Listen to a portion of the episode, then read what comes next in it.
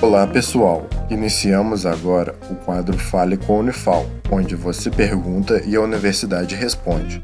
Fique agora com a pergunta de um de nossos ouvintes.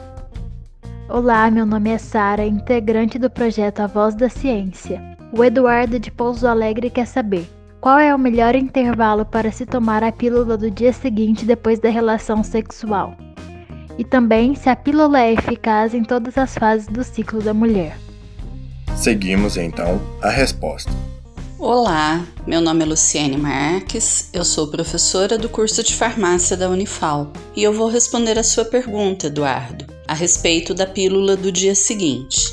Normalmente, a pílula do dia seguinte ela vem com dois comprimidos. O primeiro comprimido tem que ser tomado até 72 horas após a relação sexual desprotegida e o segundo comprimido tem que ser tomado até 12 horas após o primeiro comprimido. É muito importante que esse tempo seja respeitado para que haja eficácia do tratamento. É muito importante lembrar que a pílula do dia seguinte, ela é um recurso de emergência e ela não pode ser utilizada com muita frequência, o que diminuiria a sua eficácia. Sim, a pílula do dia seguinte, ela é eficaz em qualquer período do mês, ou seja, em qualquer período do ciclo da mulher. No entanto, como eu lhe disse, existem estudos que mostram que quanto mais se utiliza a pílula do dia seguinte, maior é a chance de ineficácia. Portanto, é importante escolher um bom anticoncepcional de uso diário, de uso regular.